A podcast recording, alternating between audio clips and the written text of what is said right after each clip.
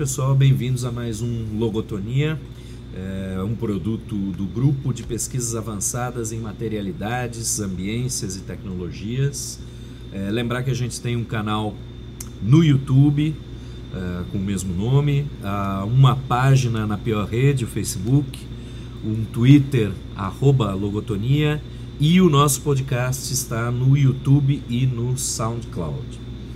Uh, hoje a gente vai discutir um pouco as relações entre ficção e teoria, é, tomando como base para a discussão a obra A Mão Esquerda da Escuridão, de Úrsula Le Guin.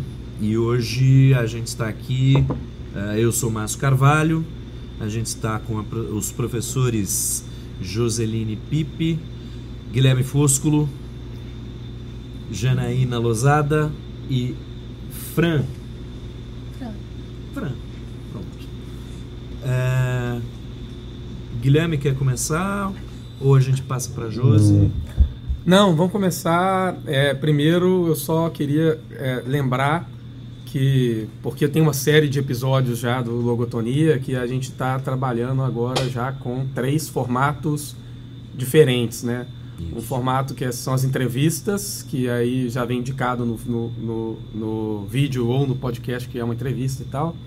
A gente tinha aqueles formatos de mini aulas que a gente estava apresentando antes, né, ou de discussões, e o formato do ficciones, que são essas narrativas teórico-ficcionais que só estão em formato podcast e que pretendem produzir uh, esse, esse tipo novo de produto que, enfim, uh, seria uma coisa mais no terreno da indiscernibilidade aí, né?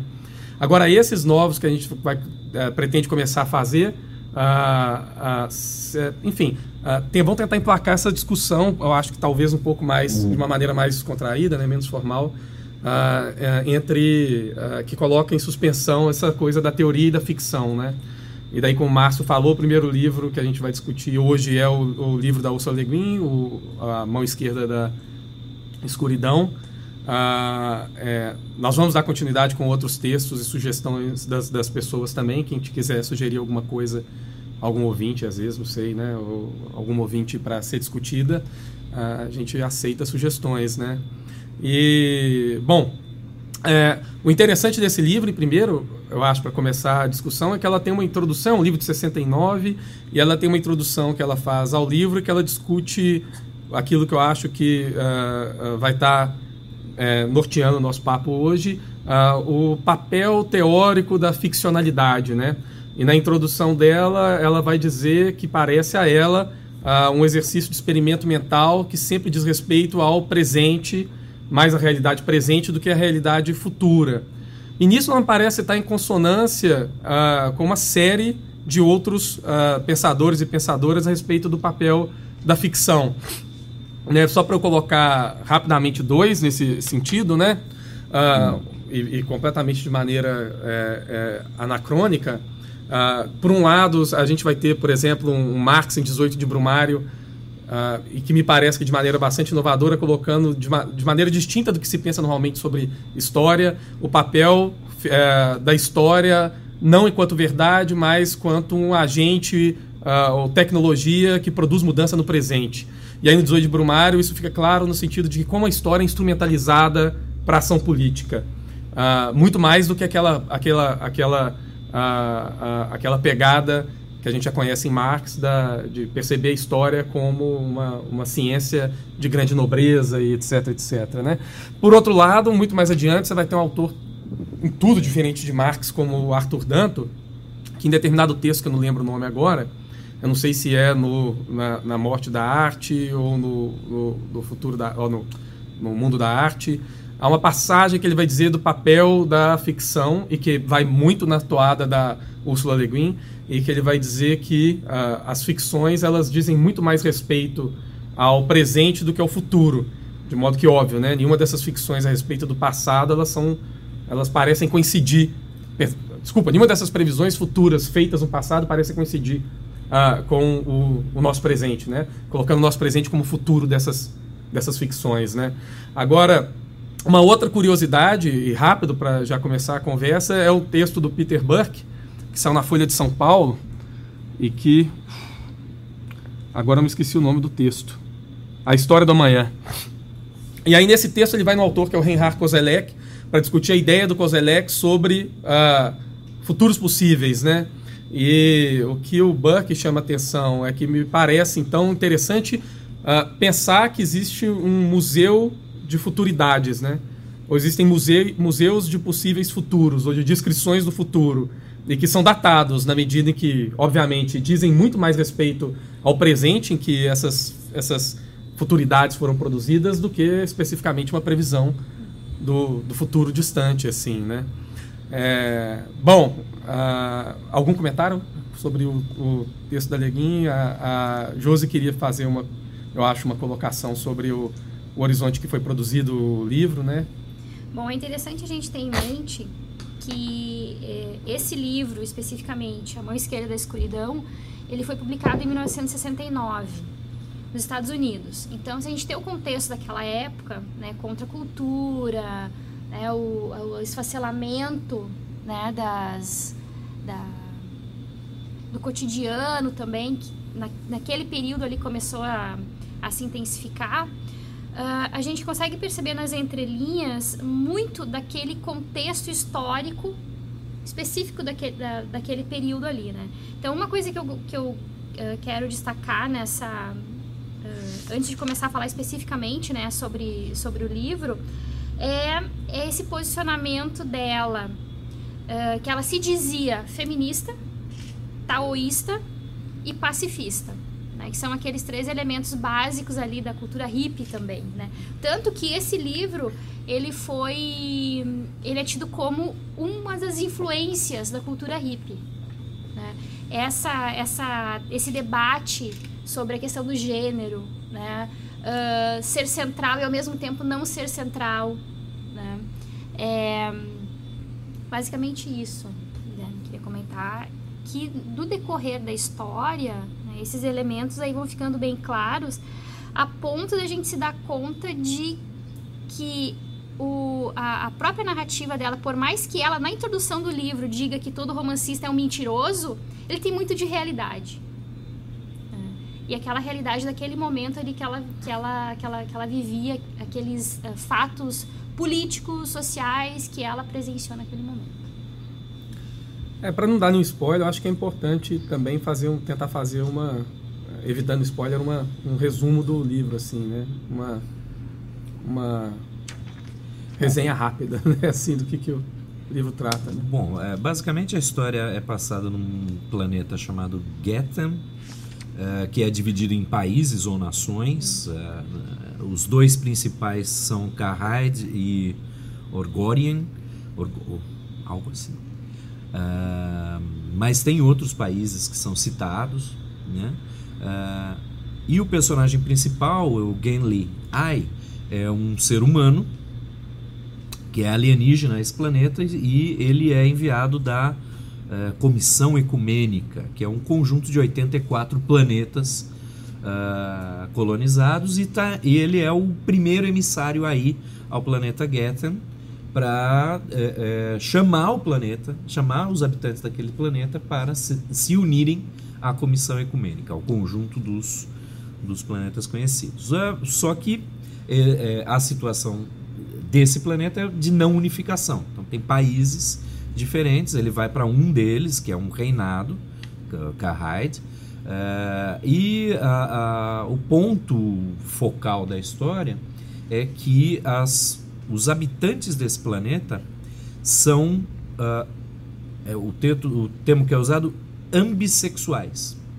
Eles passam boa parte da, da, da sua vida, do, do, de um mês, é, num estado de latência do, do, de ambos os sexos, ou seja, andro, numa androginia, e uh, num período chamado Kemer, ou Kemer, não, não sei como é que seria lido, uh, eles expressam ou a, a, a, o masculino ou o feminino. E isso faz com que uh, todo habitante desse planeta possa, em algum momento da sua vida, ser mãe, gerar uma criança, e em outro momento da sua vida, ser um pai, uh, fornecedor do gameta masculino. É, num capítulo, no capítulo sétimo, chamado Problema Sexual, que é narrado por uma mulher uh, humana, ela é, dá a entender que a, tanto a Terra quanto o planeta Getten foram colonizados a partir de um outro planeta chamado Rhein. É, e dá a entender que foi feito algum experimento genético no planeta Getten para é, criar essa ambissexualidade. E aí o interessante é, é que, uh, como vocês falaram, né, uh, a ficção científica soft, a gente uh, tem essa separação entre hard e soft, a ficção científica hard se focaliza mais no, na tecnologia, em explicar a tecnologia, autores como Clarke, por exemplo. Uh, mas a Ursula Le, Guin é, é representante da, da, da, ficção científica soft, ela escreve fantasia também, etc. Uh, mas a, a ficção científica soft, eu costumo dizer que é como um experimento mental em que você pega uma variável da sociedade, extrapola essa variável e vê como se dá o espalhamento disso no resto da sociedade. Então, como a, como a Le Guin é, faz essa extrapolação da sexualidade, né, permitindo uma igualdade sexual real na, na sociedade, ela, ela meio que faz o experimento de como isso se espalha na sociedade como um todo. Então é uma sociedade que não tem o conceito de guerra, que estaria associado ao masculino, uh, tem uma série de outras características. Acho que o, o foco do livro, mais do que a, a, linha narrativa, é descrever essa sociedade como, como uma sociedade com a ambissexualidade uh, se desenvolveria. Interessante também dessa dessa trama aí da, da sexualidade, da, do desenvolvimento dessa, dessa ambissexualidade, é o fato de que no momento do Kemer, que é, seria mais ou menos uma, fazendo uma, uma comparação com o Sil, né?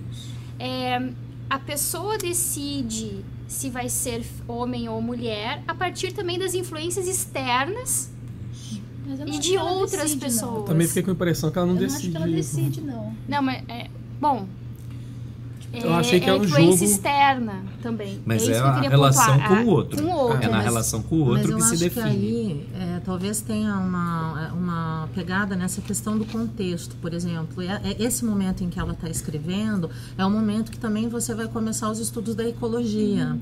e que você está trabalhando com a percepção de grupos animais que têm essa é, bissexualidade ou multissexualidade definida a partir do meio ambiente, né?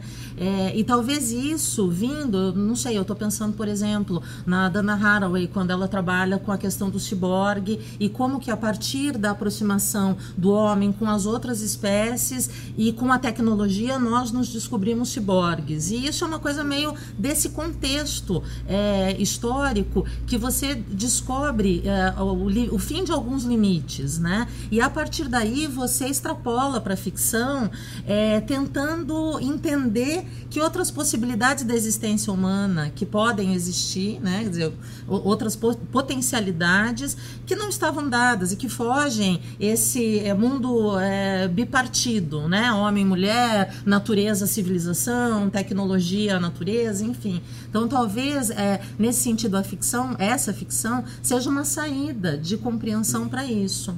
Mas eu estava aqui também lembrando outra coisa que eu, que eu tenho lido agora, que é um texto muito curto do Humberto Eco, que está no livro Bibliofilia, que se chama Antes da Extinção. E ele vai trazer é, a ideia de uma percepção de fora, uma percepção marciana sobre o planeta Terra. Né? É, os marcianos con con conseguem acesso a algumas comunicações dos humanos depois da criação da internet, e logo depois da criação da internet, por volta de 2020, o planeta Terra extingue a vida. E a partir daí os marcianos vão construir é, a história do planeta Terra é, com fragmentos, seja da internet, daí o que, que a gente deixa na internet, né? Daí nessa questão mais da, da, dos rastros que vão ficando da nossa própria história. Então a questão, por exemplo, da sexualidade vinculada, que é o tema, né? Da sexualidade vinculada à estatutária grega, né? Como que é, como que são os corpos dos humanos antes da extinção, né? Como que é o, os corpos dos humanos nas é, histórias em quadrinhos ou naquilo que é esse é, é, essa construção de uma ideia de futuro que nós fazemos de nós mesmos, né? Como que nós registramos esse futuro para nós mesmos? Então eu acho que tem essa essa pegada que, que pode ser interessante de romper o modelo também, é mais um outro tipo de ruptura do, do modelo, né? Mas só lembrando rápido. Só, desculpa, ah, só, só, fazer uma pausa só para dizer que a gente vai. Eu vou passar o link, deixar linkado. Foi ótimo você ter citado Dona Haraway, porque uh, uma das dos vídeos mais legais que eu vi para me preparar para esse debate foi uma mesa redonda da Úrsula Le Guin com a Dona Haraway. Ah. Muito massa. Vou deixar linkado aqui. Depois. Eu só ia comentar rápido também nessa linha de que, de determinada maneira, me parece que essa coisa do alienígena, óbvio, uh, tirando uh, o alienígena espacial, ela já ela não é nem tão nova, né? Tem essa coisa do viajante que cumpre com a mesma função, ou do estrangeiro, na, na, na, na, filosofia principalmente, né? Montaigne, etc, etc. E essa coisa de que você tenta determinar ou traçar melhor os limites ou problemas de uma civilização se colocando no papel de alguém de fora, né? De algum, hum. de algum estrangeiro, por assim dizer, né? Ou alienígena e tudo. Agora, curiosamente, no caso da Ursula Le Guin, nesse livro especificamente, muito embora é, me pareça que o, o tônus do livro, aquilo que é exponenciado, como o Marcos colocou, é a questão sexual, né, o livro é muito pouco sexual. É, me pareceu, pelo menos, um livro pouco sexual. Né? Você fica na expectativa de ter um suruba, alguma porra dessa assim e tal, e o livro não marca esse território uh, né, da, tipo um Marquês de Sade, isso não acontece no livro, né? E uma coisa curiosa disso também, eu acho, é que a figura humana, que tá, a gente estava conversando até um pouco antes, que é o Ai, ele me parece ser a figura menos sexualizada do, do, do, do romance, né? Então ele não, ele não me parece, pelo menos, se sentir sexualmente atraído por nenhuma das, das uh, nenhum dos humanos uh, do, do, planeta que ele visita, né? Ele não se entrega a participar de nada. Uh, tem uma tensão sexual que existe entre ele e o, o, o, Straven. o Straven, mas não se resolve essa tensão. Então me parece isso, né? E toda, e, e toda a construção o tempo inteiro me parece demarcar esse terreno de uma sociedade uh, em que eu não entendi isso direito no livro, de fato. Se parece que ela está colocando a postura de uma, de uma sociedade que, porque uh, possui esse lado feminino acentuado, ela vai chamar essa, a organização da sociedade de uma organização que briga de família o tempo inteiro. Não tem guerra, mas tem discussão o tempo todo, etc. Parece que a sociedade se organiza, por exemplo, em Carride, e eu acho que é em Carride que, ele vai, que ela vai citar essa passagem como um, um drama familiar permanente onde é que as pessoas elas vivem em DR, por assim dizer, né? Grande parte da relação, inclusive, do, do AI com o, o, o Straven é uma relação em DR, assim, né? Só, só queria fazer um adendo. É, a, a Le Guin usa uma estratégia narrativa é, de ter capítulos que são em primeira pessoa do humano, do, do Gen Liai, alguns capítulos em primeira pessoa de Straven, que é bissexual. É, alguns capítulos em que são descrição de lendas e mitologia, que são em é, narrador onisciente, e um capítulo, pelo menos, que é, é narrado por uma mulher humana, que é uma das primeiras que está chegando no planeta. Então, é, a gente precisa tomar cuidado, porque talvez seja o Genli olhando para aquela sociedade interpreta como uma grande ideia. É, exatamente, porque você não cria você não cria uma visão de um estrangeiro em algum lugar que você conhece. Ela cria um universo e coloca um terráqueo lá, né? Isso. Então, é, ele é o ser é, com menos atividade sexual, parece, porque ele não se interessa por aquilo, porque ele é extremamente sexista. Ele está é. o tempo inteiro olhando para é, é, pessoas que são andrógenas, que não estão no período Kemer, e está vendo o que, que, ele pode puxar ali de uma figura mais masculina ou feminina. Por isso que ele não se interessa por nada. Então, é, é a figura do humano, né? Falando isso. E, e sobre a, a narrativa, é, e aí é a narrativa da autora mesmo, enquanto autora, escritora, propositora daquele negócio, é, ela cria, a minha impressão ao ler, é que ela cria uma, um ambiente fleumático na escrita para a gente entender o que, que é o, o aquele estado de inverno. Né? Porque ela, ela começa a, começa a ficar interessante, né? tem uma discussão logo no começo sobre o patriotismo, e aí aquilo some. Né? Parece que vem uma névoa do inverno e aí vem outra temática. Né? Vem uma, uma grande frente fria e aquilo some. Depois aparece em outro momento, quando você vai tratar dessa questão dessas DRs, dessas discussões que aparecem entre eles, que parece que também não tem relação. Né? No final das contas, você vai vendo que a narrativa ela é extremamente fragmentada. Né? Ela vai dando, ela tem uma construção, ela é criativa enorme, ela vai te dando argumentos, nomes, tanto de notas, questões temporais, questões de é, das estações, né? Ela vai te dando um tanto de argumento e eu fiquei com a impressão de que eu não precisava daquilo para entender e chegar no desfecho, que foi me deixando um pouco incomodada, assim, com o nível de é, passividade, né? daquilo tudo, assim, nada acontecia, né? Quer dizer, é, eu fiquei sempre esperando assim, vai chegar um momento em que o enviado vai mostrar sua verdadeira face, vai falar, viemos aqui colonizar. Hum. Porque nem a Ekumen é uma colonização, né? Não. Parece que é uma. Parece. Me lembrou do, da ideia do, do, do Zoverein, sabe? O Zoverein da, da Liga Econômica e Cultural, que possibilita a formação do Estado alemão, né? Lá em 1870. Me parecia mais assim, uma junção. É, cultural, econômica, artística. Em momento nenhum ele fala assim, viemos aqui colonizar vocês. Eu pensei mais Nações Unidas, não assim. Mas o curioso é Pode que ela. Ser também. É, o Zoberag era mais econômico, né? Inclusive. Mas o curioso é que ela descreve como religiosa essa, essa, ah, essa é. comissão. Mística, né? É. Mística, uhum. é interessantíssimo isso. Mas veja no, o papel da mística também. Mas veja é quantos elementos desse período que estão. Então, como que esse processo de ficção ele, ele dá uma entrada para aquele momento histórico que está sendo vivido. Quer dizer, uhum. que essas questões, a androgenice, a gente pega o David Bowie, por exemplo, né? E toda a cultura que vem a partir partir daí. É, você pega essa questão mística que está muito colocada. Quer dizer, todos esses elementos estão é, circulando nesse mundo, né? É, do contemporâneo da produção da obra, né? Mas para pegar a coisa sexual rápido de novo, eu achei interessante que eu lembrei agora. Me parece que um habitante desse mundo norm, é, normal ter uma preferência sexual é entendido como um desvio. É. E que você pode fabricar artificialmente com drogas, induzir né, essa, essa preferência que é, por exemplo, a pessoa sempre querer tá, ter o papel de mulher ou de homem. Isso é entendido como um desvio, assim. E fala de homossexualidade também, né? Diz que acontece em menor escala, né? É, fala isso. Fala... Em pouca escala. Porque, é, pouca escala. Nem entrava na estatística é. porque era muito é. pouca escala. Isso. Isso, isso foi uma coisa... A, interessante nessa jogada de ela usar o, o narrador, quando, quando uh, a gente está vendo capítulos com o narrador ambissexual, ele olha para o humano e fala, é um pervertido. Eles chamam os humanos de pervertidos, porque eles estão em quimera o tempo todo.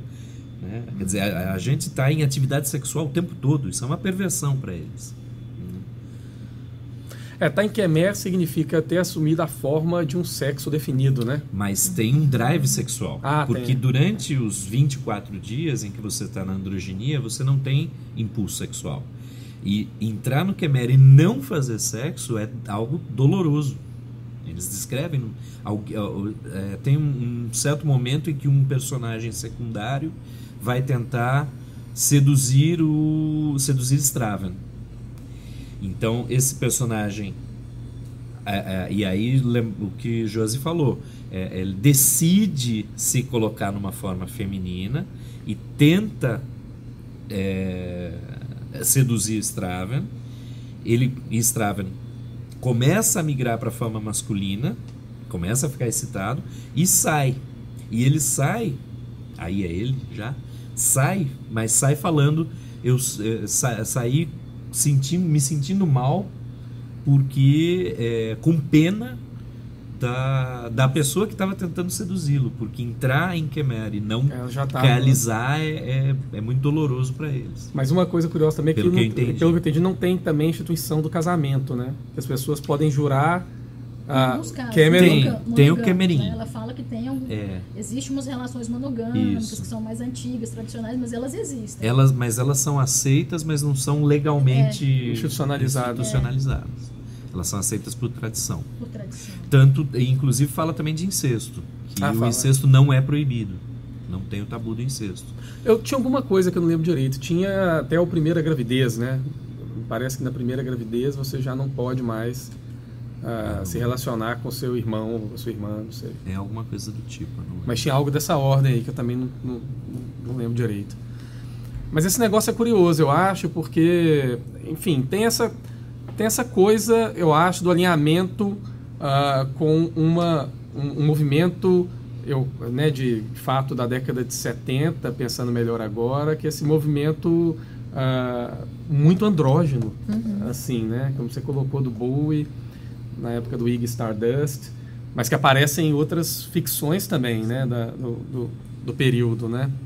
Agora, a, o estranhamento para mim o tempo inteiro é isso, é que eu teria, para mim foi, você fica com a expectativa de que em algum momento vai rolar uma, sei lá, uma, uma sex opera. Uma aí, explosão de alguma coisa explosão de alguma... Mas é interessante porque o veja só, a, a forma como o sexo aparece para eles é chega até nós pela fala dos dos próprios uh, gueterianos. Uhum.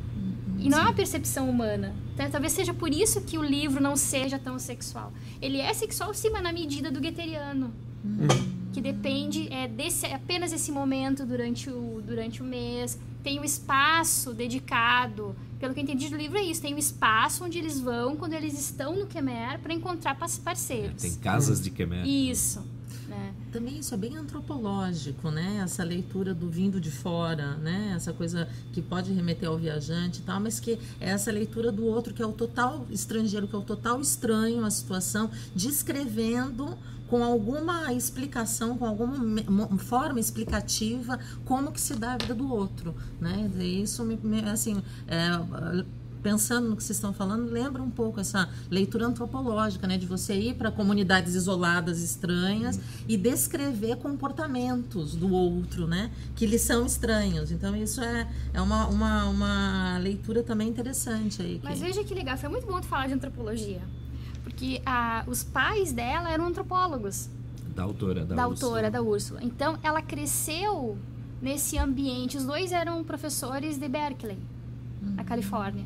Então, o, a, ela cresceu no meio desses intelectuais. E um dos mentores do pai dela era Franz Boas. É tanto que o Alfred Kreber, que era o pai da Ursula Le Guin, ele descreveu a cultura como superorgânica. Uhum. Né? Então, tem toda essa pegada. Nos próprios livros dela, é, eu li uma, um texto, uma, uma resenha, uma, um comentário a respeito, e o autor trouxe o seguinte, ó que ela nos textos, nos livros, a partir dela trabalha a ficção como uma representação fictícia do método etnográfico, que é a forma como ela descreve esses mundos, né? Esses, eh, eh, esses personagens que são Uh, outras civilizações. É daí a ficção soft, né? Porque não está é. se descrevendo tecnologias, Exato. técnicas, ciência. Uhum. Você está descrevendo uma sociedade. Exato. E aí aparece ali o que, que tem de, de evoluído, de equipamento, de isso. Inclusive tem um momento, que eu não vou lembrar o nome, mas que ele vai, por falar em comunidades afastadas, que ele vai, o alho enviado, ele vai uma sociedade, é, um grupo religioso, como é que chama isso? É eles, é uma, os álgures, eles fazem é, augúrios, eles veem o futuro. É, o líder é o faxe. Isso, faxe. exatamente. Esse momento é muito interessante, né? Porque tem toda,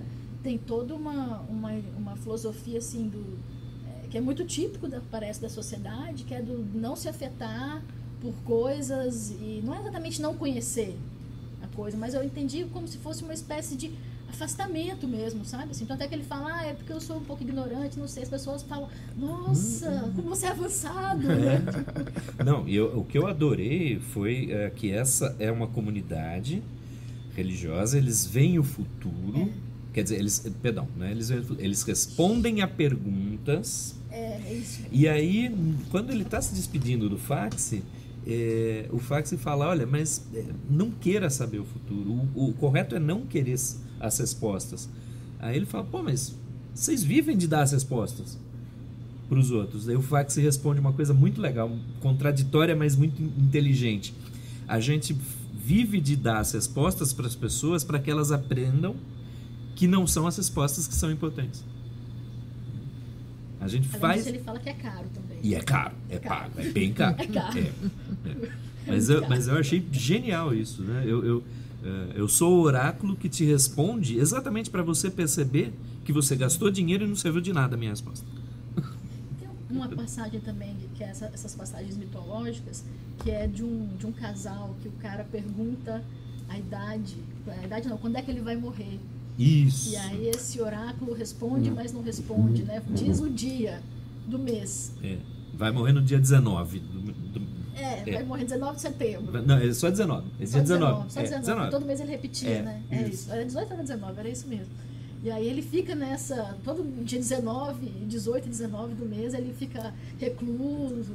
Mas É, é, porque ele, fica ele louco, né, respondeu. dele. mas ele respondeu a pergunta. A pergunta foi mal feita. Que dia eu vou morrer? Dia 19. É, Aí o cara passa a vida inteira se martirizando por isso, e o parceiro vai lá e tenta resolver, né?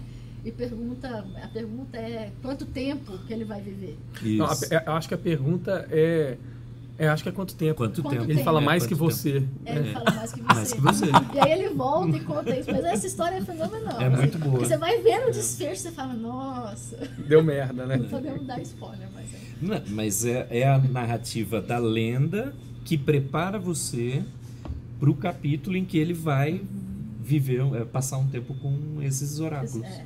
Né? Então ela usa, ela usa muito bem isso. Ela usa a lenda. Lá no capítulo 2 ela usa a lenda e no meio da lenda o rei perde a sua mão esquerda. E lá pro capítulo 17 é que ela vai explicar pra gente da onde vem o título do romance, né? A mão esquerda da escuridão. Então ela, ela tem todo esse jogo de preparação. É um livro muito bem amarrado nesse aspecto. Mas tem duas tecnologias aí em confronto, né? Tem essa tecnologia da previsão e tem a leitura da mente lá do Que o humano faz. humano faz, né? E que não possibilita mentira e que estranhamente evoca na cabeça do do Straven a voz do irmão Do dele morto e tal, né? E que, enfim, né? a- me parece ter um conflito tecnológico aí de determinada maneira, né?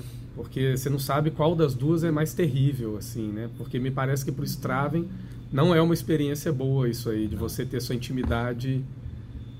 Aliás, até curioso, né? Me parece até mais íntimo do que o sexo, especificamente isso, né? Essa espécie de invasão mental, assim, né? Mas que também tem que ser aprendida, não é voluntária nem nada. Agora, eu fiquei pensando uma coisa estranha, para mim, pelo menos, é que uma coisa que mostra o- como o livro é datado, de determinada maneira, é isso que a gente estava comentando há pouco, a falta de interesse sexual do Ai naquelas figuras, naquelas, naquelas, naqueles humanos. Né? E me parece datado porque hoje a gente tem figuras andrógenas ah, altamente sexualizadas assim tal, né? Não sei se cabe. Você percebe? Você pensa numa cultura super avançada como a do Straven, que é intergaláctica e o cara chega lá cheio desses freios estranhos aí e tal, né? Quer dizer, de fato é uma é uma, é uma, é uma construção da autora para tentar delimitar o problema, mas que hoje não, não, caberia fazer isso mais, percebe? Assim, Mas é que daí, Guilherme, talvez seja aquilo que você estava referindo em relação ao horizonte de expectativa. Quer dizer, qual que é a expectativa? Que futuro que é possível pensar na Ah, década sim. de 70? Ah. Né? Quer dizer, qual é o futuro da sexualidade que a década de 70 podia imaginar? Ou o futuro da tecnologia, ou o futuro dos experimentos com drogas para soro da verdade, por exemplo. Né? Então, é, que futuro é esse? É- é- Essa leitura que a gente faz hoje do alto do 2018, ela, ela tem uma outra dimensão, porque o futuro que nós podemos pensar para esses universos é radicalmente diferente do que eles poderiam pensar lá na década de 70. E algumas falas do personagem, assim, né? Não sei, me causaram algum tipo de estranhamento, como assim, se, se fosse uma coisa que dissesse muito respeito à década de 70 e talvez menos respeito aos dias atuais. Por exemplo, o cara sentia a masculinidade dele Ameaçada. ameaçada por causa de uma gentileza ou outra, ou de uma coisa ou outra. Você acha que você acha que tem mais, mais a ver com a década de 70? Olha, olha, o- olha o Brasil hoje. É. Ah, Muito de masculinidade ameaçada Ah, não. serviu para É. eleger. É verdade. A gente sabe quem. Mas, mas causou estranhamento em mim, assim, na leitura, né? Não estou falando. é, é, talvez você tenha, de fato tenha um reflexo generalizado de alguma reação a isso, mas para mim, lendo, causou um estranhamento. Tipo, porra, não foi nada isso aí. Acho Tipo- que, acho que você, você sentiu um pouco. é, eu tenho acompanhado agora nos últimos anos aí eu tô vendo Star Trek, que está disponível é, em rede de streaming, que a gente não vai falar o nome porque não está pagando nada pra gente. É, e eu, eu assisti a série original lá de 68 e agora estou vendo a série Voyager, que é do início dos 2000. E o pessoal do Black Mirror sacou muito bem naquele episódio de crítica, de paródia e crítica ao Star Trek, né, que você a, a, a, trupe lá do Capitão Kirk é, é, toda a cara da década de 50 e 60. É, assim, o Gene Roddenberry já tinha coisas avançadas, tem o primeiro beijo interracial, tem uma série de. Né, tem estrangeiros no, no deck e tudo mais, mas uh, a moral deles é muito ainda década de 50 até. Uhum. Tá? É, o, o Kirk como um galanteador, aquela coisa meio canastrona, né? mas, uh, uh, mas uh, no Black Mirror fizeram bem, né? Quer dizer, tem um certo momento que eles tiram a, a calça e não tem nada lá. Uhum. Né? Já você pega a Voyager, no, no, é uma capitã, e no entorno das histórias você tem um pouco de ela tem saudade do, do marido, com um cachorro, ela não tem filhos, uh, mas tem uma certa tensão sexual ali com o primeiro, o first officer, com o primeiro oficial, Chakotay, que por sua vez é seduzido por uma bajoriana. Então é, você já tem essa trama sexual in, inserida na história. Uhum aqui nos 2000. Lá no 68 você não tinha. Era aquela coisa ingênua, boba do, e, e machista. Né? É, inclusive a gente fala do primeiro beijo interracial em Star Trek, mas no episódio, Kirk e o Uhura estão dominados mentalmente por um outro ser. Eles não estão fazendo o que eles querem.